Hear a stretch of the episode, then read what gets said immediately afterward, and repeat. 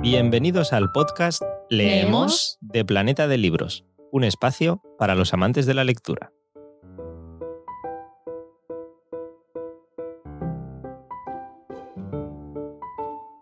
Muy buenas a todos, soy Eduardo Martín y soy una de las voces participantes de este podcast Leemos de Planeta de Libros, que esta vez estoy simplemente aquí para traeros un nuevo episodio especial, una nueva entrevista con uno de los mejores autores del momento, en este caso una autora que no es otra que Elvira Lindo, con mayúsculas, una autora magnífica que acaba de lanzar una novela, valga la redundancia porque merece la pena repetirse a veces, también magnífica, que es A Corazón Abierto, y sobre la que charló con Mónica Carrillo.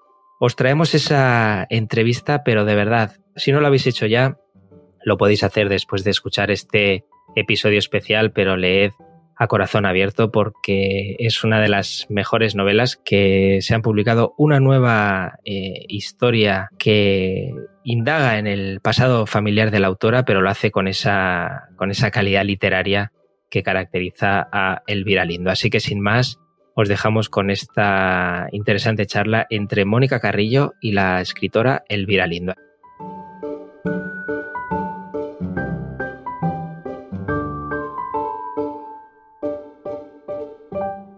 Hola Elvira, ¿qué tal? Hola, ¿qué tal? ¿Qué tal? ¿Cómo estáis?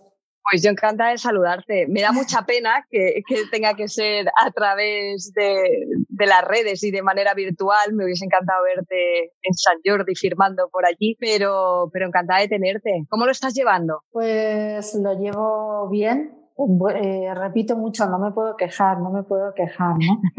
eh, Hoy escuchaba, no sé qué escritor, decir, bueno, los escritores lo llevamos mejor porque solemos estar eh, confinados escribiendo. Yo creo que es un poco exagerado porque eh, es verdad que el trabajo lo haces fundamentalmente en casa, pero también lo haces mucho paseando, yendo por la calle, pensando, viviendo, viendo a la gente, viendo, es decir, que tu vida a la intemperie es tan importante como la vida que tienes recluido en tu casa. Si algo si algo está privado todo este tiempo en la vida de, un escritor, pues es de las presentaciones, de, los actos eh, sociales relacionados con el libro. Pero aparte de eso, mi vida siempre tiene que ver con el paseo, con la calle, con el prestar oído a lo que, a lo que dice la gente. Imagino que, claro, de ahí te nutres y hay mucha inspiración de lo que ves, de lo que escuchas, de no solamente de, claro, de lo que uno le surge cuando se pone a escribir. Claro, claro, es que eh, para mí es fundamental, o sea, eh, saber cómo, cómo habla la gente, me encantaría cuando veo a, a, todas estas ancianas que tengo enfrente, cada una en una ventana de enfrente de mi casa, me encantaría tener, estar más cerca y saber qué es lo que piensan, qué es lo que, ¿Qué es lo que piensan, cómo, sí. Cómo lo, cómo lo llevan, cómo llevan esta soledad, porque en cada ventana aparece una. Elvira, porque, bueno, eh, imagino que en tu casa estos días se está leyendo mucho, pero ¿estás escribiendo o de momento estás solamente observando? Pues mira, escribo varias cosas. Primero, los artículos que tengo que escribir para el país que me concentro, trato de no decir obviedades o, sobre todo certezas, porque sabemos muy pocas cosas de todavía para centrarnos en lo que está ocurriendo y, y, y, procuro tener dudas. Y veo que hay gente que opina y, y que no tiene ninguna duda, cosa que me extraña porque es un periodo muy, muy muy raro para todos. ¿no? Escribo mis artículos eh, y luego escribo algunas notas, ¿no? Para mí, para sobre, sobre cosas que me pasan dentro de que todo te pasa entre cuatro paredes, pero de gente que me, con la que me escribo. Eh, una cosa que hago mucho es escribir, en estos días escribir correos de gente que dejé atrás o que me dejó atrás, que está en otro país, que quiero saber cómo está, cómo lo está viviendo, gente que conozco de Nueva York, pues imagínate, lo, me interesa mucho el, saber cómo estáis, ¿no? Cómo lo están viviendo allí, ¿no? En otros lugares. Sí, bueno. Bueno, vamos a hablar enseguida de A Corazón Abierto, de esa novela que no sé muy bien hablabas tú hace un momento eh, que, que, a los escritores, claro, te rompe el periodo de promoción, te rompe, no sé a ti cómo lo has vivido y justo en qué instante te ha cogido esta pandemia. Pues un momento muy raro, porque mi libro salió como el eh, veintitantos de 24, 25 de febrero.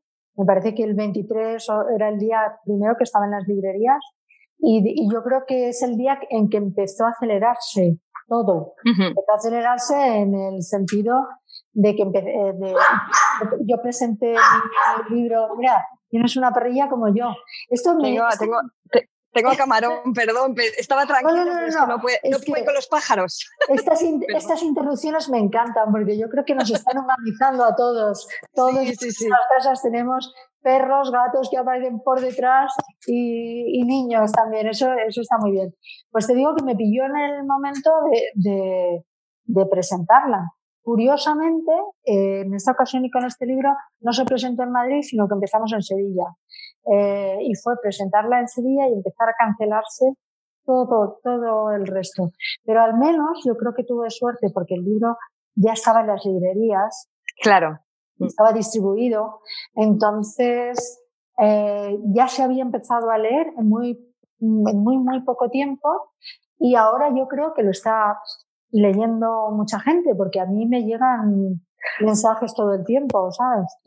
es un momento, la verdad, que en la que la gente demanda mucha lectura. Hay mucho tiempo eh, en casa en el que, además de, ver la televisión o series o demás, es verdad que la gente está tendiendo mucho a leer y si tiene la posibilidad de tener acceso, eso ha sido una suerte dentro de, bueno, el mal momento, ¿no? En el que, digamos que te ha interrumpido la promoción, ¿no? Me interrumpido. la presentación y las firmas. Y las firmas y las, y las ventas en librerías, que es lo más fácil, ir a tu librería, aunque la gente lo pide a las librerías y el libro, si tú te empeñas mucho, te llega, ¿no? Pero la verdad es que lo que está pasando es tan fuerte que, eh, en fin, es como decirlo, menos es mi libro. Claro, lo que decías tú antes, no me puedo quejar. Eh, lo importante es la salud y obviamente lo esencial ahora eh, son otros aspectos de la vida y es los que están manteniendo pues las actividades esenciales. Pero es cierto que, que la cultura es también el alimento, ¿no? del interior del alma. Así que vamos a hablar de A Corazón Abierto porque me interesa muchísimo eh, esta historia que sin llegar a ser autobiográfica, sí que tiene mucho de ti y de tu historia. Si tuvieras que animar a, los oyentes, a los espectadores, no sé muy bien cómo se llama a esto que tenemos a, través del otro a que se asomen a esta ventana, ¿cómo lo harías?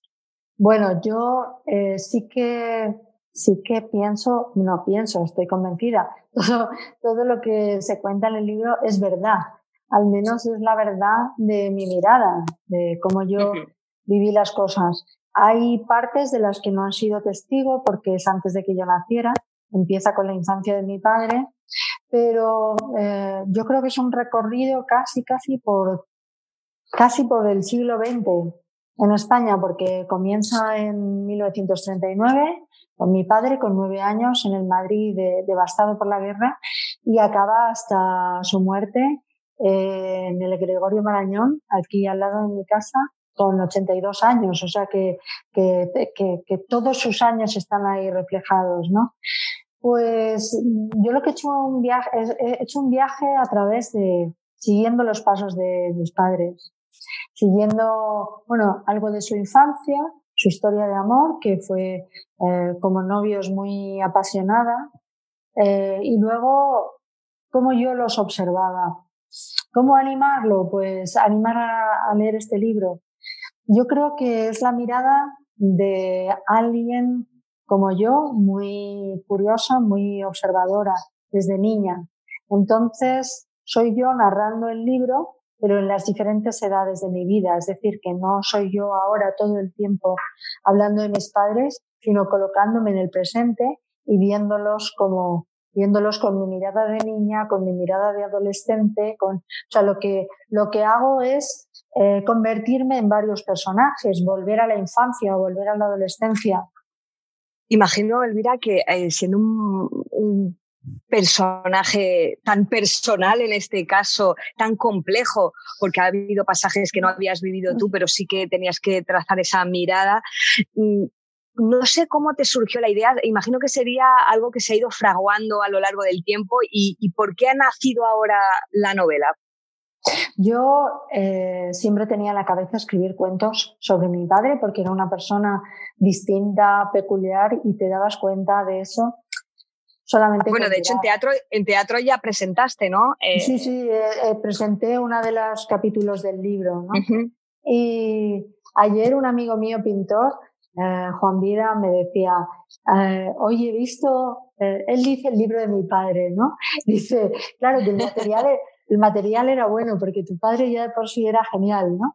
Y bueno, sí, er, era de estas personas que son originales, que son distintas. Siempre quise escribir historias sobre él, cuentos, cuentos de cosas que él había vivido, porque tenía una vida Tuvo una vida de muy movida en cuanto a sitios en los que vivió, en los que vivimos luego, y luego un, carácter muy, mm, no sé, con unas reacciones muy inesperadas y como esas personas que, que parece que llaman a que les ocurran cosas distintas o absurdas, ¿no? Siempre quise escribir, pero yo no quería que se convirtiera en un anecdotario sobre mi padre, aunque era una persona que tenía o sea que protagonizaba miles de anécdotas. ¿no? Entonces, mm, preferí construir historias como una serie de historias que fueran como un puzzle que completara la vida de mis padres.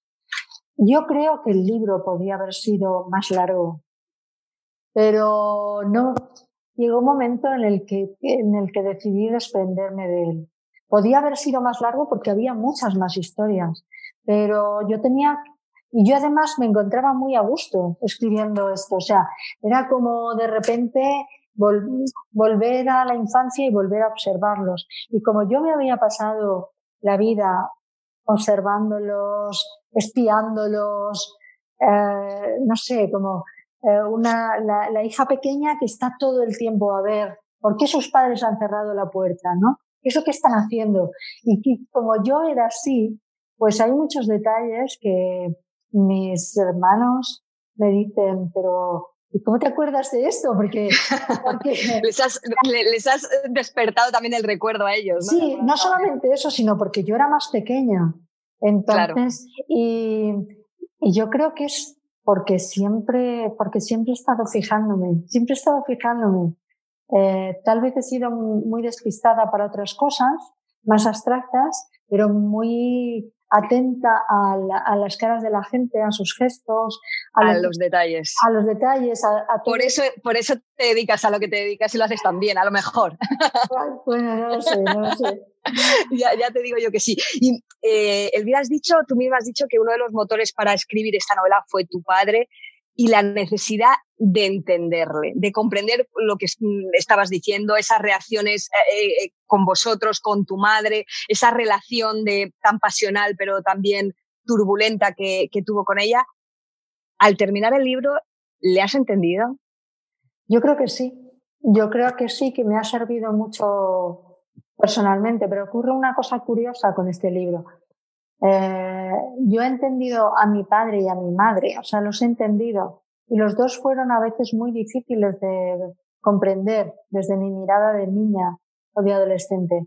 Pero lo que ocurre es que la gente a veces, bueno, son muchas veces eh, las cartas que, muchas cartas que he recibido o correos diciéndome, esto me ha servido para entender a mis padres. Es, es, curioso porque lo que tú cuentas, que tú crees que es muy, muy personal, porque de hecho yo creo que para mí, que creo que mis padres eran bastante um, peculiares y atractivos como personajes, pero es curioso cómo el lector se lleva una historia a su terreno y entiende cosas familiares a través de, de cosas que yo contaba en el libro.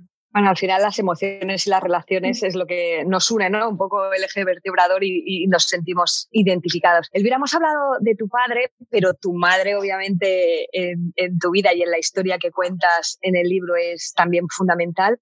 Fue, fue víctima de la realidad de la época, de la educación de la época, y tú crees que esa realidad tan dura eh, para las mujeres eh, limitó sus posibilidades a la hora de enfrentarse a su propia enfermedad, incluso a otras eh, vicisitudes de, que le fueran ocurriendo? Absolutamente. O sea, yo, yo creo que mi madre hubiera sido una persona completamente distinta de haber nacido en el año en el que nací yo. O sea, porque de hecho yo creo que las madres de esa generación, de justo de esa generación, luego colocaron muchos de sus anhelos o de sus frustraciones en sus hijas, es decir, que eh, querían que estudiaran o que ganaran dinero o que tuvieran el dinero significaba independencia. Entonces, yo creo que había mm, muchas razones para querer que sus hijas no tuvieran la vida que habían tenido ellas, ¿no? Eh, luego, con respecto a la enfermedad, pues no lo sé si lo hubiera llevado de manera distinta, porque eh, situándonos en el año en el que ella fue operada a corazón abierto, que por eso se llama así la novela, yo creo que en ese momento era una operación tan traumática eh, las operaciones muchas veces conllevan depresiones, eh, las operaciones que son muy complicadas, pero en esa época la operación a la que ella se sometió probablemente sería resuelta de manera más sencilla ahora, ¿no? Eh, yo creo que para ella supuso un trauma tan grande el eso que, que, a mí de alguna manera me fascinaba, eh, que a mi madre le hubieran sacado el corazón y lo hubieran hecho funcionar y luego todas esas cosas, ¿no? Que me, me parecían un poco de ciencia ficción, pero a ella tanto físicamente como anímicamente yo creo que de alguna manera la destrozó. Y, y, y luego he descubierto muchas cosas. Yo fui haciendo como una especie de, para escribir el libro, como una especie de terapia, o sea que le debo mucho a la psicóloga. Ha sido una catarsis también para ti, ¿no? El bueno, proceso de eh, escritura. me, me, sirvió eh, desde un punto de vista casi de investigación, te digo, casi, o sea, psicológico, de indagar, o sea, de, de saber, mm, había cosas que yo no entendía y cómo se llaman estas cosas que yo no entendía, por qué actuaban así. Y entonces descubrí eh, cosas sobre el trauma infantil, que yo creo que eh, es algo que estaba sobre la personalidad de mi padre muchísimo. Eh, ha sido un niño, no muy amado, entonces creo que, que, que, pesaba eso. Y en el caso de mi madre, creo que tuvo una gran, tuvo una depresión muy fuerte. Entonces, el ponerle unas palabras que yo ni de niña ni de adolescente ni luego porque no tuvo tiempo con mi propia vida. Yo jamás había utilizado esas palabras, ni ellos, porque eh, palabras como trauma, o sea, palabras psicológicas en el vocabulario de esa generación no existían. No existían, claro. Entonces tampoco existieron para nosotros al definir a nuestros padres, ¿no? Entonces, eh, sí que al ir narrando yo historias, en principio yo estaba en una psicóloga porque había tenido un bajón anímico, ¿no? O sea, que yo iba por mí, pero la, la cuestión es que yo me aburrí de hablar de mí, que es algo que, que, hace, yo soy muy impaciente, soy muy impaciente hasta para preocuparme por mi estado de ánimo, ¿no? Entonces, el, eh, de repente estaba con esta psicóloga y yo estaba haciendo tentativas de lo que iba a ser el libro. Entonces yo pensé, claro, yo voy a desviar la terapia hacia esto que a mí me interesa, ¿no? Y entonces, en realidad, se convirtió... Sí, aprender de, de ti, eh, aprender de ellos era aprender de ti, claro. Exacto, sí, sí, sí, pero se convirtió en una fuente de información. Es una de las personas que está en los agradecimientos del libro, una psicóloga y una psiquiatra.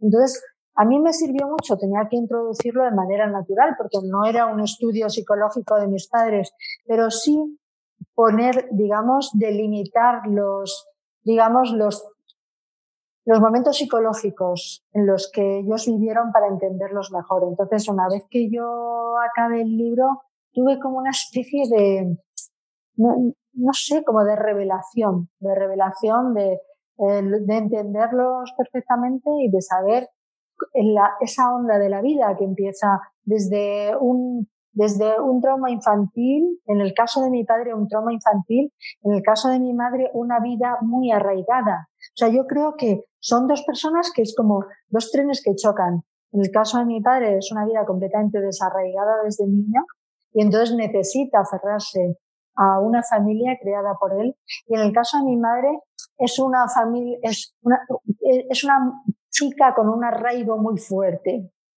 que de repente tiene que salir de su pueblo para irse a vivir con este chico del que se ha enamorado muchísimo. Elvira, si vivieran tus padres y leyeran el libro, ¿qué crees que pensarían? Pues como yo tiendo a los pensamientos un poco... eh, yo, yo, yo no, eh, no soy religiosa, pero sí creo en los muertos y en la capacidad de los muertos para influir en nosotros, ¿no? Entonces yo creo que a mis padres les gustaría ahora el libro. O sea, si mis padres les hubiera pillado el libro con vida, hubieran pensado, ay, ¿qué pensarán los vecinos? ¿Qué pensarán la, gente, la gente de Dragados? ¿Qué pensarán cuando salga a la calle, cuando vaya al bar? A ver si van a creer que tengo un trauma, claro. Exacto, a ver si van a pensar, a, ver si van a pensar que estoy trastornado, a ver si van a pensar que soy débil, que soy vulnerable y tal. Sin embargo... ¿El qué dirán? ¿Qué dirán? El qué dirán, claro, o sea, el sentir vergüenza y pudor.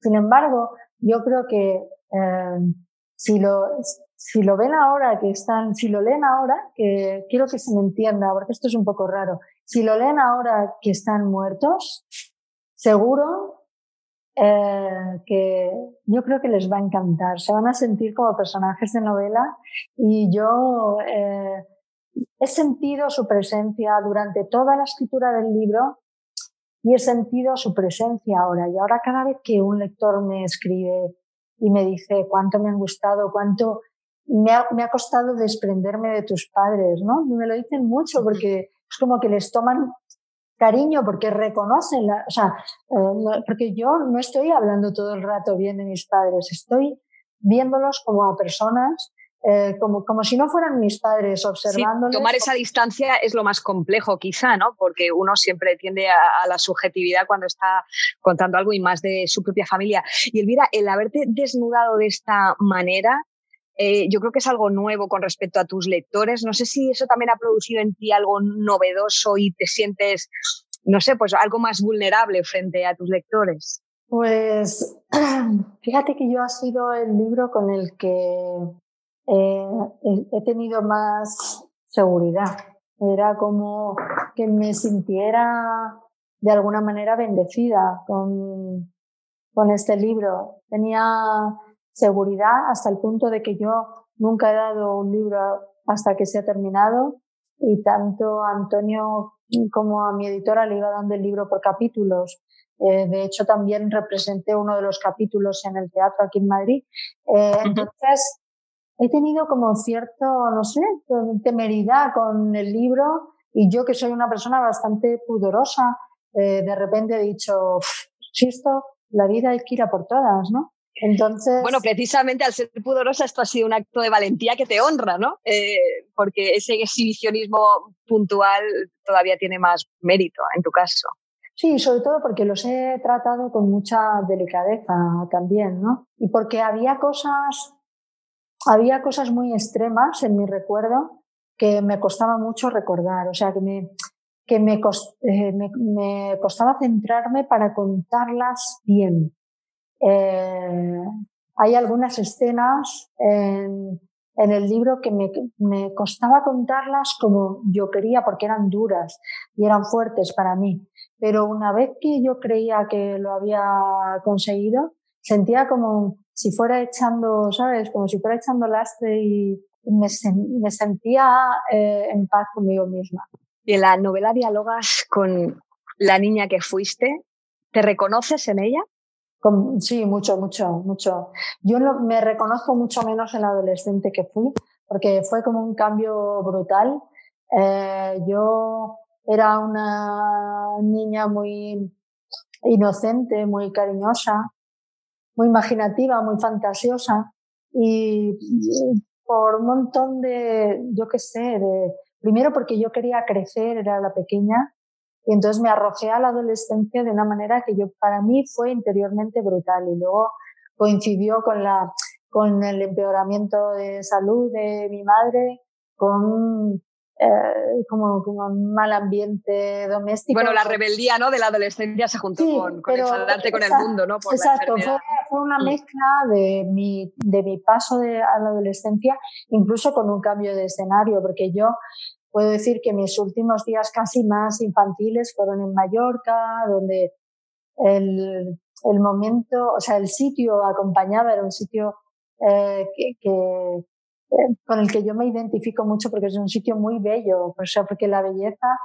yo me doy cuenta de lo que lo necesito ahora en estos días, ¿no? El, el, el que haya cosas bonitas en, en tu vida cuando, cuando hay momentos difíciles. Entonces, Mallorca representaba eso, ese paisaje mediterráneo del que yo de niña era muy consciente ya de esa de salud, de esa belleza, de esos verdes y azules del mar, ¿no?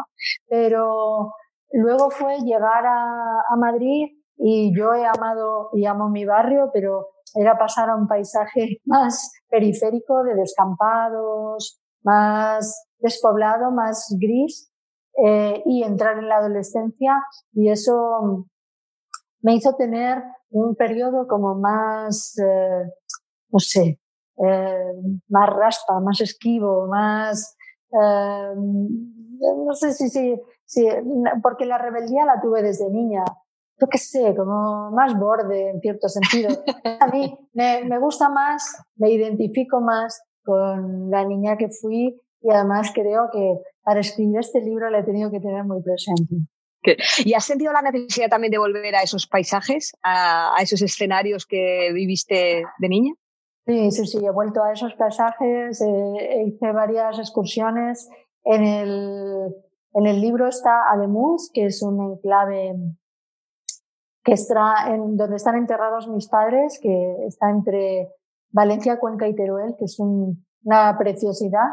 Ese es uno de los sitios de mi infancia, también la presa del Atazar, donde, donde nosotros vivimos en mitad de, o en, para mí me recordaba un poco la luna en mitad de, de la nada, eh, trabajando mi padre en esa obra, eh, en esa enorme obra de ingeniería.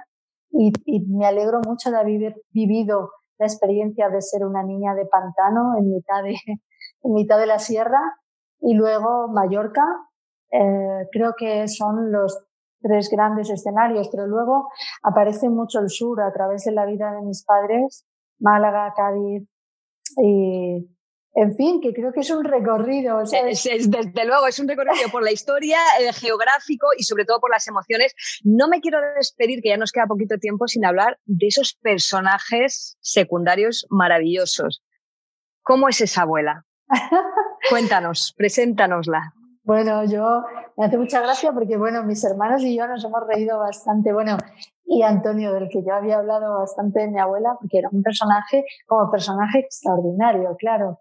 Eh, como abuela, pues, en fin, las hay mejores, las hay mejores, ¿no? Eh, había que probarla y decir, otra, tráigame otra que las hay mejores, ¿no?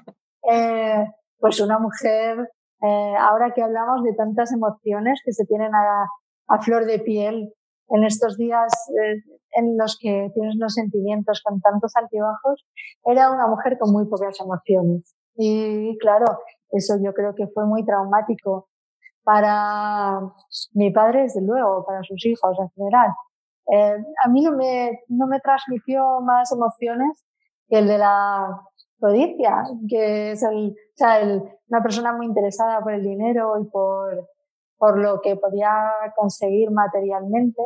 Y eso, o sea, realmente cariño, ternura, no recibí nada. Pero eso sí, eh, estuve muy atenta a todo lo que pasaba en aquella casa.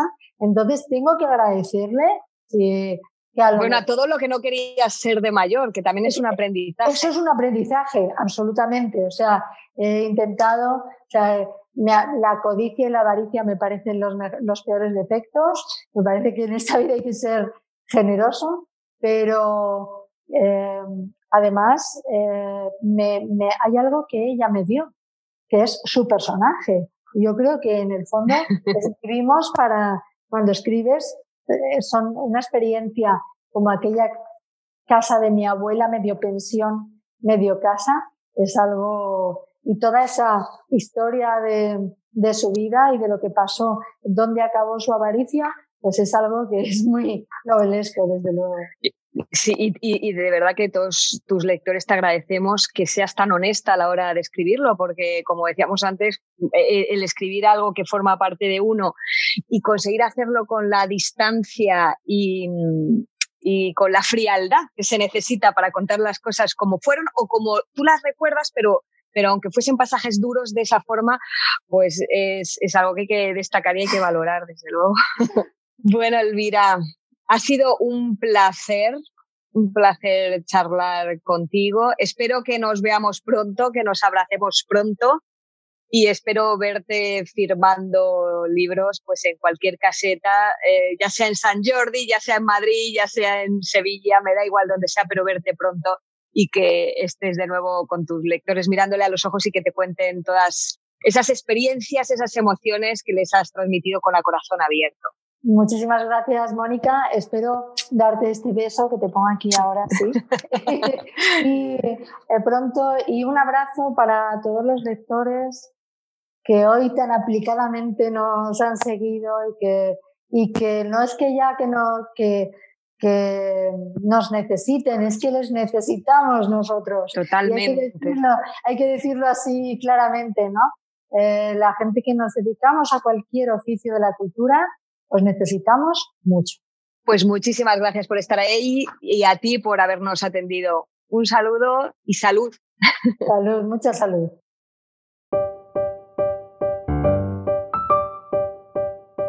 Ya sabes que si te ha gustado, recuerda suscribirte al podcast en tu plataforma preferida y también puedes compartir el capítulo con amigos, familiares y cualquiera que creas que puede estar interesado. Por supuesto, ayudarnos a expandir la pasión por la lectura a todos los rincones. Puedes seguirnos y charlar con nosotros en las redes sociales de Planeta de Libros y además no dudes en dejarnos tus sugerencias y recomendaciones para que nosotros podamos mejorar también en los próximos episodios. Así que, sin más, gracias por escucharnos y hasta la próxima.